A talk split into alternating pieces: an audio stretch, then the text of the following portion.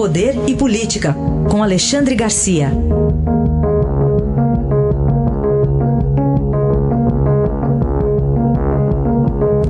Alexandre, bom dia. Bom dia, Raíssa. Bom dia, Carolina. Bom dia.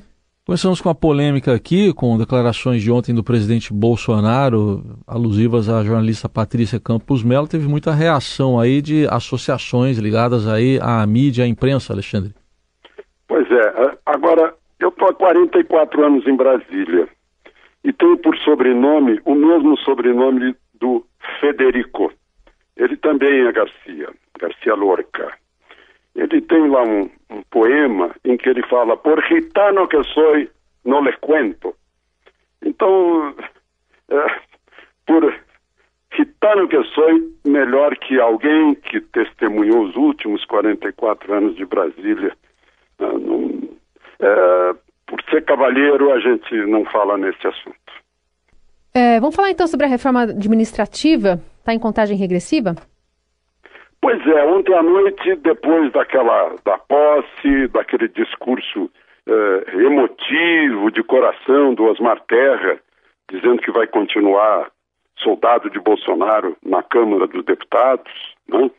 o, o, o, Osmar Terra disse que eh, continuaria ao lado do governo. Né? Eu nunca vi isso de um ministro que sai, geralmente ministro que sai, sai doído e tal, ele saiu feliz, né? dizendo que tinha que agradecer a felicidade de ter participado de grandes mudanças no Brasil. Depois Bolsonaro chegou a dizer ao presidente do Senado, Davi Alcolumbre, temos que conversar mais, nos entender mais e, e temos que, que uh, uh, usar o, o, Osmar Terra, que agora volta para a Câmara, né, para fazer uh, esse contato melhorar e tal. Depois disso, houve uma, uma reunião no gabinete do presidente, foi cancelada uma, foi cancelado um evento uh, que envolveria Paulo Guedes, aí levantou uma celeuma, né, porque Paulo Guedes cancelou e foi para o gabinete do presidente, levou assessores dele, encontrou-se com outros uh, ministros lá dentro e discutiram por hora e meia a reforma administrativa. Né? E ao fim parece que está batido o martelo. Né? Houve uma concordância em todos os pontos, o presidente participou das discussões e agora é só uma questão de tempo para apresentar, levar o, o projeto ao Congresso. Isso ainda, pelo menos eu não conheço a definição de quando será enviado ao Congresso. Alexandre, e ontem teve posse de novos ministros. Tem ministro que saiu jurando fidelidade? Pois é, ministro que saiu jurando fidelidade foi, foi o Osmar Terra, né? É, interessante isso. O, o Onyx Lorenzoni, que vai para o lugar de Osmar Terra, os dois trocaram um abraço assim, de, são velhos amigos. Né? Uh, Bolsonaro todo agradecido com Osmar Terra. A gente, quando termina a solenidade, a gente pensa assim, puxa, por que, que Osmar Terra saiu? Uh, na verdade, uh, chegaram, a, chegaram a falar que ele iria uh, para uma embaixada no Canadá, mas ele volta à Câmara, né, vai trabalhar lá na Câmara. O ministro que entrou, general Braga Neto, foi bem direto, disse, olha, eu nem comecei, eu não tenho nada para falar. Né? E foi, foi muito conciso a respeito disso. Mas foi, foi uma posse lá de palácio cheio, né? Inclusive meus amigos índios estavam lá, tinham estado de manhã lá com o presidente Bolsonaro no Palácio Alvorada. Outro assunto para a gente tratar é sobre essa decisão da Justiça do Distrito Federal que decidiu manter a nomeação do antropólogo e missionário Ricardo Lopes Dias para a Coordenação Geral de Índios Isolados recém-contatados da Fundação Nacional do Índio. Pois é, tem, tem o índio que não quer ser tutelado, que esteve no Palácio Alvorada ontem, né? Uh, 20 etnias, eu conversei com eles depois, né? inclusive tem plantadores de soja, tem gente que, que sabe que tem riqueza mineral embaixo da sua reserva, né? As reservas lá na Amazônia equivalem assim a duas Franças, né? E a França é o maior país da Europa Ocidental. Mas não são esses. São índios isolados que tão, estão sendo usados. Eu conheço casos, né? os índios me contam, eles sabem, né? casos de gente que até já comprou avião para transportar para o exterior material biológico. Né? uh, esses índios isolados são tratados de forma diferente. Né? Os índios já iguais a nós, né?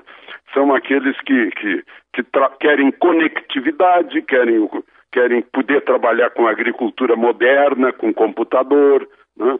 Uh, são índios do Pará, da, do Amazonas, de Mato Grosso do Sul, Mato Grosso, Roraima, Acre, né? uh, que estão tão atualizados quanto nós, né? mas, mas querem se libertar da tutela da FUNAI.